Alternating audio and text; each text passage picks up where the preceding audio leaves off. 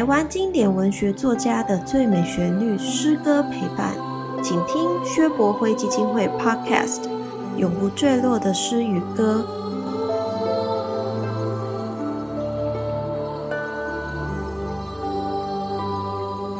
各位线上的朋友，大家好，今天是二零二二年四月三十号，也是我们陪伴力量大阅读月第三次的线上座谈会。今天我们座谈的主题是郑愁予的《浪子传奇》。我们邀请的语坛人是林世仁老师。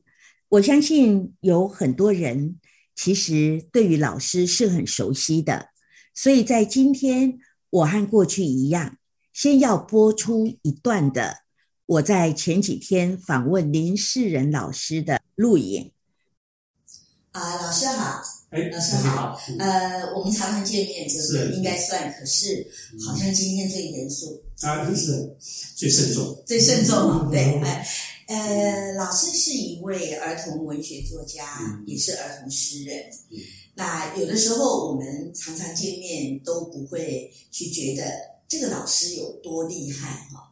可是我知道老师的儿童诗，其实在呃小朋友的这个课本上是有的。那另外有一首叫做《四季的头发》，是春夏秋冬四季，头发是什么？意思是这样子啊。我看的特别喜欢，其中这个我最喜欢的就是夏天的头发。嗯，夏天的时候头发到底是什么？嗯，呃，或许很多的家长还没有看到这一首诗，或许也看过了。老师，你太严肃了，我念诗给你听哈。来，夏天的头发在哪里？南风吹来找啊找啊，夏天的头发是西北雨，又急又长，响声阵阵，一劈下来就遮住天空。吓得大地一下湿了眼眶，嗯，很棒吧？你看夏天夏天的头发哈，啊是西北雨，你雨一下的时候是不是就像头发一样？是，而且有那么多西北雨，很很浓的，嗯，呃，很强的，很快的，然后头发一甩遮住了天空，然后西北雨下到地上，啊，满满的地上的水。哦，真的好像湿了眼眶一样，是，所以我觉得好感人。所以作为一个童诗的作家哈，老师，呃，我想要知道的就是郑愁予有影响到你吗？啊，我想 我是五年级生啊，是是，所以我想我那一辈的人都受到郑愁予老师的影响。哎，我四年级啊，我影响很深。是是是，对，啊，四五年级我们那个时候大概只要是对对。现在是有兴趣的朋友，大概是都是在高中那个年纪就就就认识郑老师了。对，所以呢，严肃一点的话题就是说，那你是怎么入门的？啊，我我还记得是我高中参加校刊社，有一天呢，那个社长就很兴奋的过来跟我说：“哎，你知道郑愁予吗？然后念郑老师的诗。”我一听，哇，好棒啊！所以，所以我立刻就。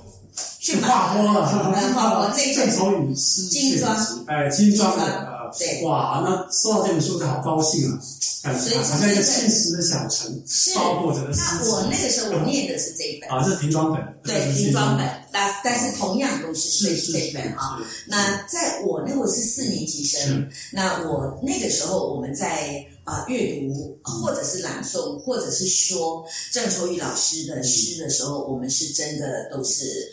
呃，带着一种很浓厚的情感，是这个情感说不出来哈，嗯就是那么真实。嗯，因为郑愁予老师的诗是啊，你在阅读的时候马上就懂了，嗯，好像不必再去说啊，请问他在说什么哈？是是是。然后呃，在阅读老师的诗的时候，觉得有非常浓厚的情感，好像是粘的分不开。嗯，可是，在那个黏的分不开的当时，你又会感受到，可是分别别离就来了，所以有一点伤感，有一点凄美。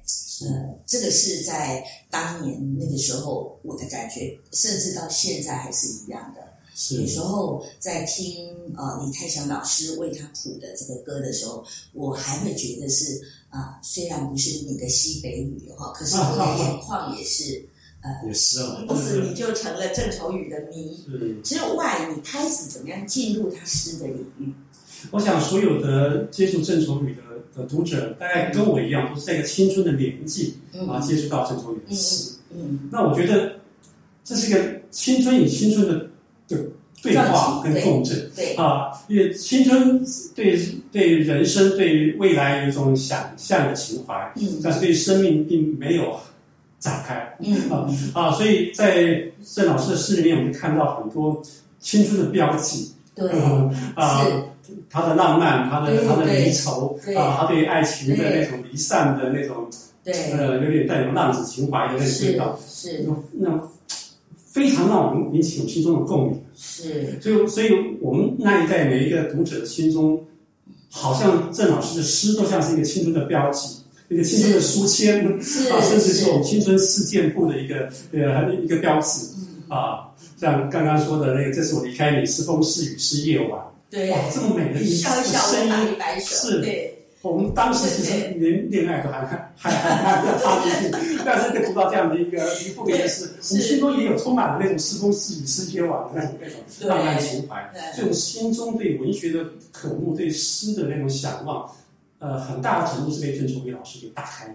我们看到一种，我觉得就是人内在的那种青春的那种情绪，可以有这么美好的一种呈现。嗯嗯。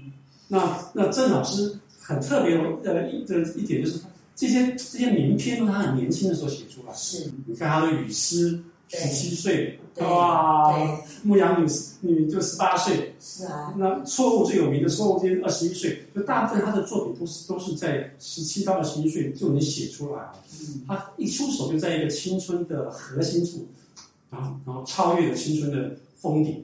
啊，所以呃，在高中的时候通过视觉的阅读，然后大学哇开始听很多那个唱歌，对对对。然后印象很深的是，大学的时候我还收到朋友的信，嗯嗯，他朋友信里面写了很多话，最后一句就就收集在一句：“我在一片忍忍的梦祖上。”哎，哇，郑愁予的诗就是你不用特别去读它，是。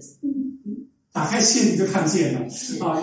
我看到这这样一首句，一张一首诗，我立刻就明白我朋友当下处在哪一个生命的情境里面。对，啊，呃，这个老实讲哈，跟我们所喜欢的诗人。甚至我们所喜欢的朋友，有时候你不知道你会在哪里相遇，是，这是很特别的哈。是，在这一次呃，我们这个活动台，我就当然是寻了一些郑老师的资料，还有林世仁老师的资料，那就知道在二零一六年的台北诗歌节，呃，诗歌节哈，好像呃你也被吓过一跳的啊，是，因为他们那个选集的诗刊里面，我翻开来一看，那左边是我的同诗，右边一看。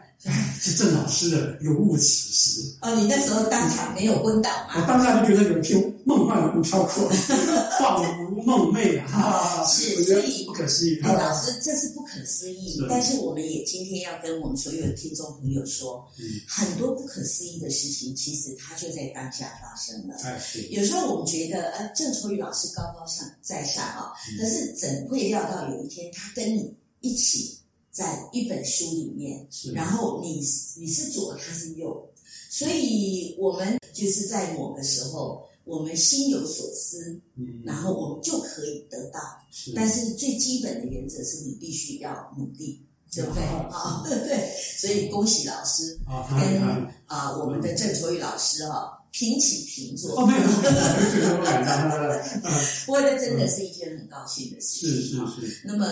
其实岁月过得很快哈，那么在从你高中时代一直到现在，你成为一个呃很多人都会喜欢的儿童作家，呃，为什么我说大家会喜欢？因为你的诗也有一种特别的感觉，然后也有另外一种迷惑哈，不晓得是什么，是谁在床下？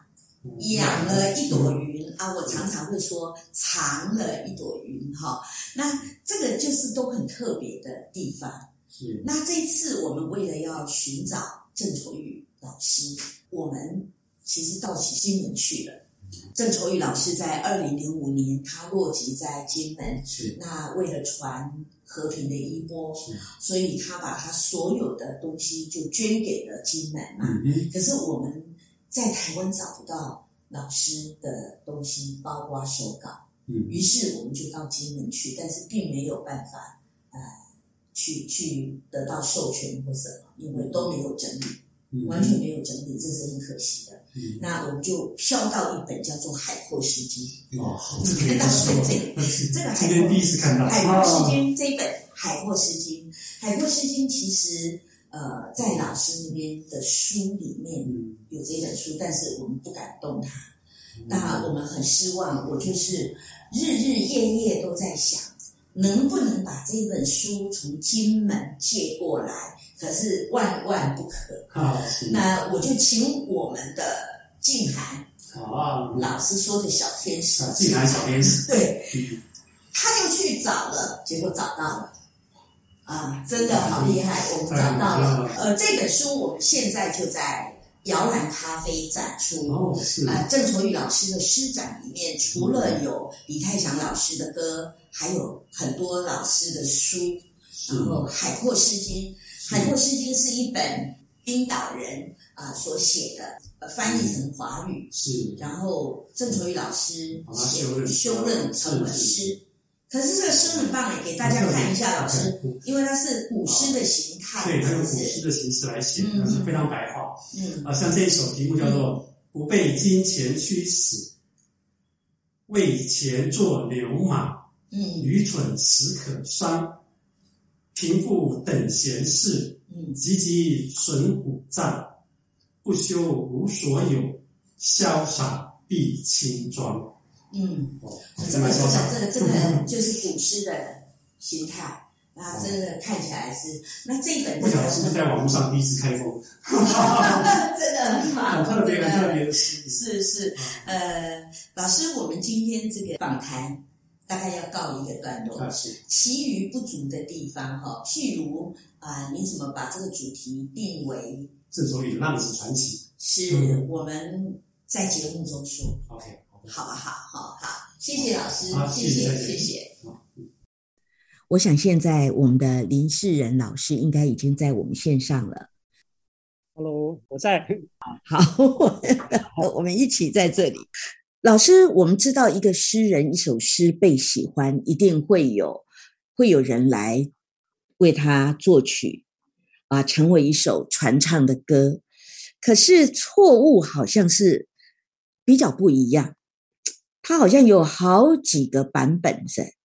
哎，是。那我昨天在脸书上有贴了一篇文章，我大概搜寻了一下，至少找到七个版本。是，老师要不要介绍一下这七个版本？哎，好。那最早大概就一九七九年的时候，成大的学生叫陈王坤的，他做了一个男女二重唱。对，文章每月是最早的一个版本，是收录在《凤凰之歌》这张唱片，对不对？是是是是。那第二首就是呃任翔唱的，是英国作曲，一九八零出版。对啊，在《任翔之歌》那个《诗神和阳光的笑》那张专辑里面。对。那第三个改编的版本是钱南章教授谱谱的曲，是个合唱的版本。是。那第四首我们就比较熟悉了，啊，在一九呃八二年罗大佑做的曲子，嗯，啊，他放在《知乎者也》里面，嗯嗯嗯，啊，第五首就是一九八五年刚刚我们听到的李泰祥，啊，他这这这个收录在《错误》这个专辑里面的《错误》，对，那第六首是一九九五年张世豪建筑师，他他为呃郑愁予诗写所做的呃。牧歌啊，就是由李健夫来演唱。嗯，那另外我在网络上还有搜寻到一个，应该是大陆人，叫名叫雅歌的啊，他也创作了一首，哎，还蛮有蛮好听的《错误的吧？至少七个版本七个版本。我相信未来也许有更年轻的人哦，也许会继续来创作呃郑愁予老师的诗来谱成曲。那是非常动人的。我们要开始，今天我们有非常多的听众提出了问题，呃，线上座谈大家都在这里哦。那很简单的一个问题，但是我把它拿来当成第一个提问的。呃，他说：“老师，你最喜欢的是郑愁予老师的哪一首诗？哦，啊，哪一首诗最喜欢的？我都喜欢啊。如果要一定要挑一首的话，大概就是就是错误。我们刚刚听到这首错误，就是错误。那为什么呢？是因为呃，我高中的时候呢，很喜欢宋词。那在高中读到《错误》这首诗的时候，就觉得哇，我看到很多宋词的语汇，嗯，但是组合起来变成一个充满了现代感的作品，嗯啊，那所以印象很深刻。那另外一个就是在这个长久的时间下来，对这首诗的的诠释感受，哎，有了一些不太一样。那嗯，当然主要一个部分是因为作者现身说法了。我印象很深的是那个呃，我们之前在看这首诗的时候，常常就把这首诗当做一个情诗来看啊，就是很美的情诗。对，嗯，然后在大概二零二零零五年以后，那作者回来就说这首诗其实是一个战争下的归怨诗。嗯，我印象很深的是大概二零一零年的时候，《联合报》曾经有刊一个消息，就是当作者诠释是一个。呃，战争下的呃归院诗的时候，好多高中高中老师都在那边跳脚了，哎，糟糕了！以前考试都考错了，以前考试标准大家都是情诗哈，是就是情诗哈。就说从作者的角度跟读者的角度对这首诗的诠释会有点不太一样。那以前当情诗来看的时候，这首诗里面那个那个我打架那种的我，有的人把它诠释成那个就是那个负心汉。啊，就是做那种啊，那大部分人也把它诠释成，其实他是他是一个旁观的第三者，他在在看这样的一个一个场景。嗯，当我们把它放到一个战争下的归院诗的时候，那个场景背景一下子放大，那这首诗的诠释就完全不一样。嗯啊，所以在那七个版本里面，我们听到任翔唱的就很是那种情诗的版本，哈，包括罗大佑都都带着那么一点情诗的味道。但是李泰祥就不一样，他完全就把那个战争的大时代的背景整个就展现出来。嗯，那这个是一个呃读者跟作者之间在诠释上有一种有一个美丽的错误的差异哈。那另外还有一个就是他开头的两句也很有意思，呃，就是。我们以前在视觉上来看，第一句“我打江南走过”是短的，第二句“那等在季节里的的容颜如莲花的开落”是长的，嗯，就觉得是过客匆匆啊，然后那个等待的女子在漫长的时间里面反反复的等待，哎，但是当诗人现身说法说，其实第一句是要念的稍微慢一点，嗯，第二句那个长的句子是要念的反而快一点，嗯，哎，那诗的感觉又变了。是变成是过客是很从容的经过江南，对，等待的那个那个妇人是非常心急、心焦的、心急的，时光匆匆流逝。哎，我觉得这也还是很有趣的一个差异。是，那还有更大的差异是在呃，在这个诗人的定本书里面，其实错误它并不是单独存在的，它是跟克莱小城合并成一个小城连坐。它是小城连坐这一个组诗里面的第一首，嗯啊，那它是两首诗合起来，对对对啊，就说那第二首诗是克莱小城，那克莱小城一开始也是在描写一个小城的的景色，但是很大一个差别是里面没有人。到了最后两行的时候，他说：“克莱门下铜环的轻扣如钟，哇，这个铜环敲起来响得很响亮。”就跟那个达达的马蹄一样响亮，但是这个钟响，这个叩响之后，没有人来应你，所以最后一句是“满天飘飞的云絮与一阶落花”。嗯，等待的人已经不在了，对，被等待的人终于来到门下了，叩响了门门门扉了，但是那个窗那个窗扉后面没有人，所以这两首诗你并在一块看，其实是比较完整的，它才是完整的。对，但是我们读者其实也都是。单独抽出错误，光一个美丽的错误就很满足了。所以所以这样一个诠释上的一个小小的一个美丽错误，在郑愁予的其他诗里面也有。这样情妇啊，情妇这首诗当初出来的时候，很多尤其是女性主义者会批评诗人，就太沙文了，太大男人主义了。哎，可是等到诗人回来现身说法的时候，哎，他说他写的其实是欲望。嗯，那你看，哇，嗯，在一个青石的小城住着我的情妇，哎，他突然间是一个欲望的一个具象的描写，整首诗的情境就不一样。嗯，另外有一首诗，第一次读的时候也是有点有点糊涂啊，那首诗叫呃，就是小小的岛。哦，那一开始就是你呃，你住的小小的岛，我正思念。我当年在读的时候，我就想，诶，那这个这个女孩子是住在金门马祖，还是绿岛、蓝屿？澎湖呢？啊，后来我才了解，原来这首诗我们都当做情诗来读的诗。作者现现身说法告诉我们，这个其实不是，他是写给当时被关在绿岛的他的一个朋友。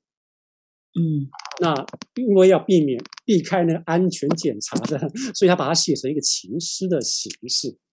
那当我们知道他其实是寄给他在绿岛的一个政治犯的朋友的时候，那这首诗，尤其像最后那两句结尾，要不我去了，我便化作萤火虫，以我的一生为你点盏灯。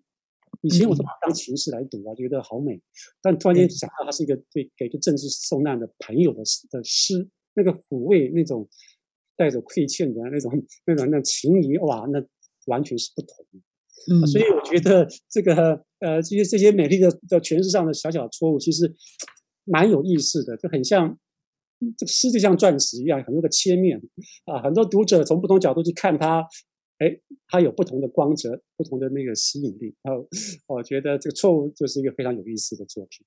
是，哎，我觉得在经过老师这样的说明跟解释之后，其实那个诗的意境就会有大大的转变哦。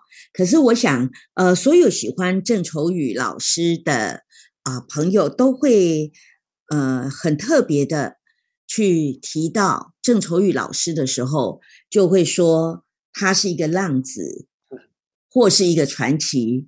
而这次老师把这个主题也定为浪子传奇啊，我想我们是不是就这个这个主题来做一个分析跟说明？为什么？因为在我们这一次所有的我们的线上的朋友。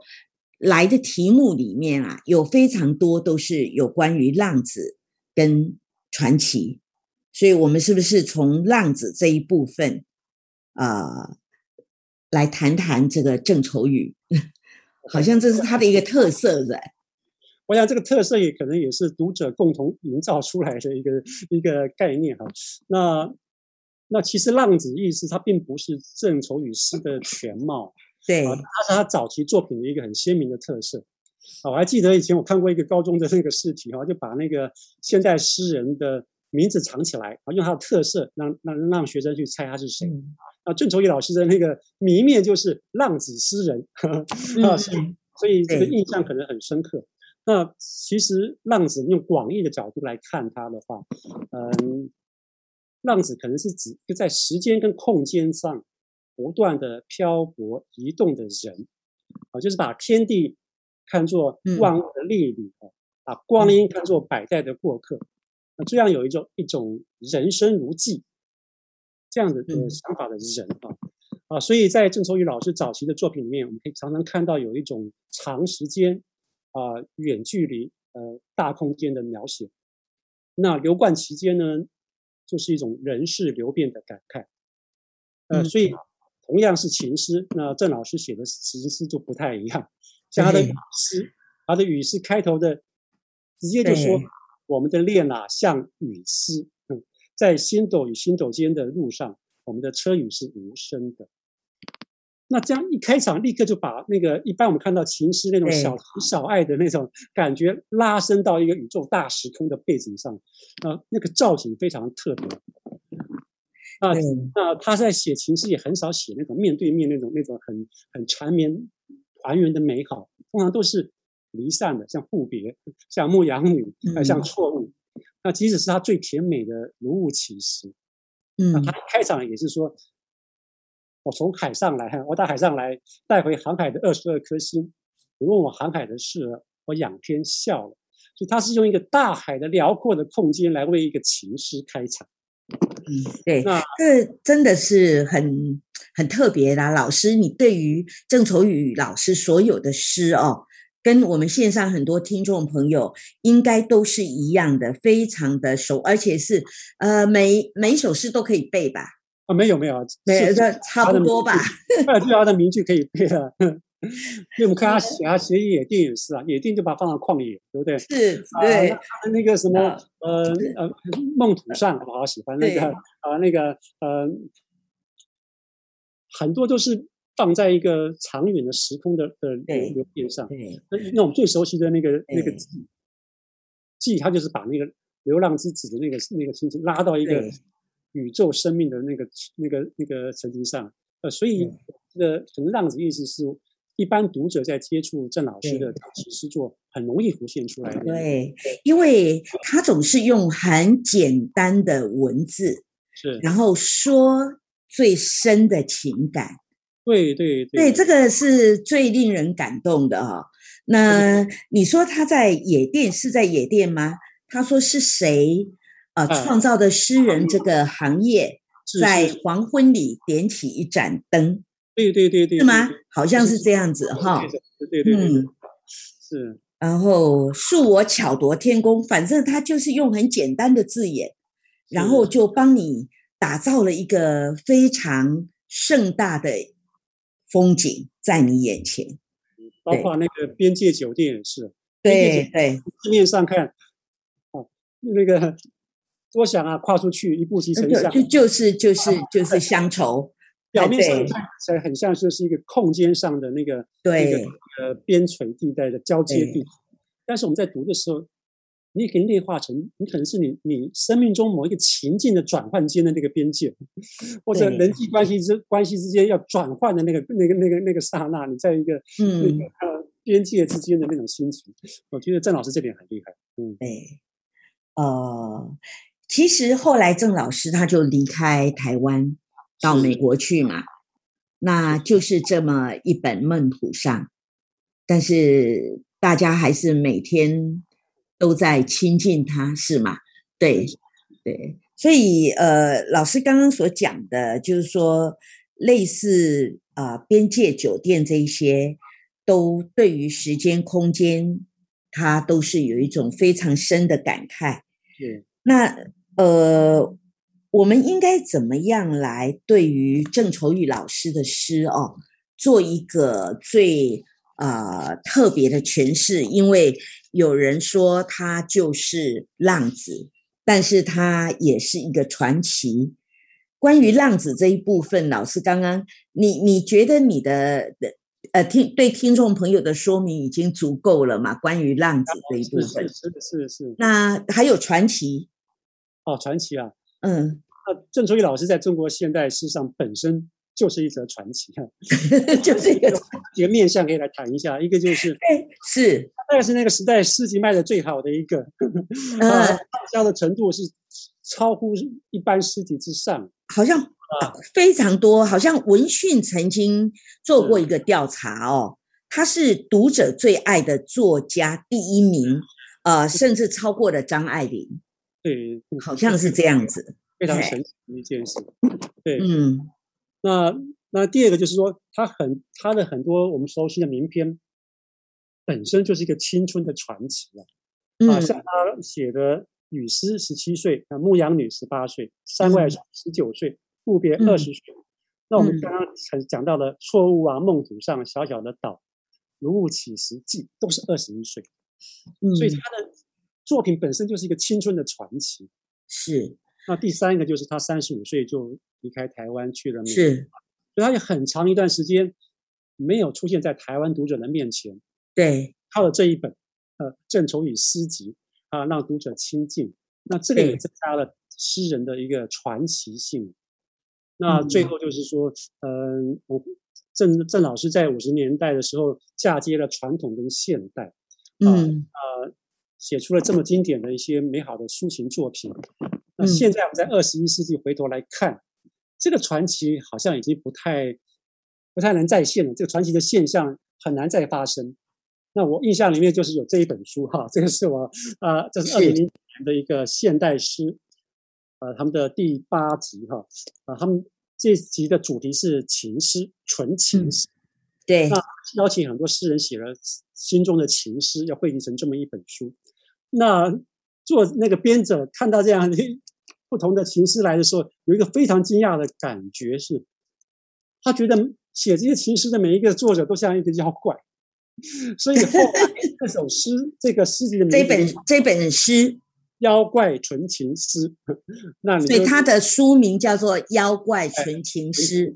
那你就可以了解现就是情诗的时代流变已经完全不一样了。嗯啊，所以回头去看郑老师的那种典雅的情诗，就更是一个世纪的传奇了。嗯嗯嗯。呃，另外有一位听众朋友，他的题目不在这个范围当中哦，所以必须一定要提出来的，这就是郑愁予有与台湾土地的印象，呃，人事的连结吗？他的意思可能说他跟台湾的关系啊，或什么之类。是哈，是吗？郑老师在美国住的时间真的是已经超过台台湾在台湾的时间哈啊，因为郑老师大概就一九四九年来台湾，嗯，然后一九六八年他就离开离开台湾了，也在台湾大概是大概差不多十九年的时间哈，嗯，但是他跟台湾土地的连接还是很深的，对啊，先说是，嗯，他在呃金融港务局工作过哈，对，那现代诗人来讲的话，他应该是。最亲近台湾森林、山林哈，百越登百越最多、登高山最多的现代诗人。嗯，他的《五玉五玉记》啊，他的那个郑愁予诗选词里面，《五玉记》就是台湾登山诗、台湾的诗三月的诗里面嗯最早的一个先生。大概你不能跳过这个《五玉记》啊。啊是呃，那当然更重要的是，二零零五年他落籍到金门来了。对，对，来了。然后为了两岸的和平，啊，传这个和平的衣钵，他落和平的衣钵。啊，当然也因为跟他可能就是是郑成功的后裔，对关系啊，是他的。呃，不过老师，我倒知道，就是呃，郑愁予老师的弟弟是目前还是住在台湾的。是。那我跟弟弟没见过面，但是他的弟妹叫做林彩桂老师。是彩桂老师好像也是呃林老师呃你的你的太太的老师是吗？是我太太的，还是因为经过我三十五年后相认？因为是是是好，所以在这里呢，我要特别呃说的就是说，郑愁予老师其实有不为人知的一面哈，因为彩桂老师的儿子长得很帅，现在三十多岁了。他是一位呃特殊的青年啊，长期他都是在彩桂老师亲自的这一种带领教育，他就是一位自闭症的青年，叫做郑桥。但是呢，郑愁予老师非常疼这个郑桥，所以也因为彩桂老师的关系，曾经在台湾为自闭症的这个协会办过。这个义演过啊，就是他的诗的演唱的义演，这个就是呃，我觉得他的一个连结很令人感动的。那呃，我在这里也要特别谢谢彩桂老师，因为彩桂老师除了帮助我们、协助我们到金门去，也把我们这个郑愁予老师的这个阅读月特别的介绍给很多的朋友。同时，他也提供了我们很多的讯息，呃，也把他自己郑愁予老师记在他这里的愁予诗酒也借我们展出了。那我们现在啊，将会在五月十五号在摇篮咖啡、摇篮书店开始郑愁予老师的阅读月，希望大家同时都可以来到摇篮咖啡。那。比较抱歉的是，因为最近疫情的关系，所以我们知道大家也都很少出门，所以我们只是能够跟大家说，我们会在现场持续的展出。那时间，我们期待让更多的朋友可以来参与，这是我们心中最盼望的。你为我们今天的做个结束。OK。我想郑老师的诗，我们今天虽然题目叫做《浪子传奇》，那其实郑老师后期的还有很多作品是非常知性的。那他一开始开始写诗的时候，也并不是以情诗啊，以浪子这样的作品为为他的所有的面貌。他一开始写的作品就有非常多的人道情怀的作品，嗯啊，他后期也有一些家国情怀的作品啊。那我想他的诗的面向其实是很宽广的。那我们今天只是取他最早期，然后一个最粗浅的印象来谈而已啊。那希望嗯大家可以去透过他的作品去亲自老师真正的心灵。那另外就是很推荐李泰祥的《错误》这张专辑啊，他们每一首诗我都非常喜欢，哇，太棒了！我觉得是两个天才碰撞之后出来留给我们。对呀，就是永远加起来就是永远。对，因为郑老师的诗里面有一种雄性的声腔。只有李泰祥的声音发挥出来了，对啊，我觉得是非常棒。尤其你们可以，大家可以听听看，同样是雨诗，那个齐豫唱的版本跟李泰祥唱的版本，恰好就是读者跟创作者的不同的诠释。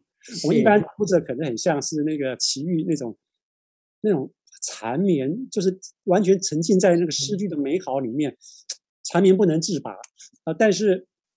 郑愁予郑老师可能在写诗的时候，他也有一种更高度的感觉，像就像那个李太阳唱的，他是站在一个遥远的时空、遥远的宇宙中的某个角落，回看地球上的一个人间往事啊，有一种苍茫遥远的那种回忆啊。啊，所以他其实蛮可能会期待我们在他的情词的那种稠密的浓情中拉高到一个更高的视野，去看一个更深的意境啊幽静啊，OK。那，谢谢大家。呃，我我我想啊，在这里最后想要跟啊所有朋友来说的是，在摇篮咖啡，我们是啊展出的时候，完全是会播放李泰祥老师《错误》这一张专辑的。为什么你知道吗？因为我自己觉得李泰祥老师为台湾非常多的诗人创作了非常多的呃歌曲。而且最重要是，我觉得到目前为止，李泰祥老师的编曲其实是没有人可以取代的。在刚才那个错误一听，我们就掉眼泪了。他有抓到李泰祥，那李泰祥有抓到郑老师灵魂的天线。是是是，呃，虽然我们时间很短，虽然我们相聚的时候，啊，因为感动，有时候会有一点。啊，疏忽那，但是希望所有的听众朋友都可以了解，不管是我或林世仁老师，我们都是那么爱郑愁予老师，那么爱李泰祥老师。希望未来我们可以再见面。谢谢，再见。谢谢大家，再见。谢谢，再见。再见，晚安。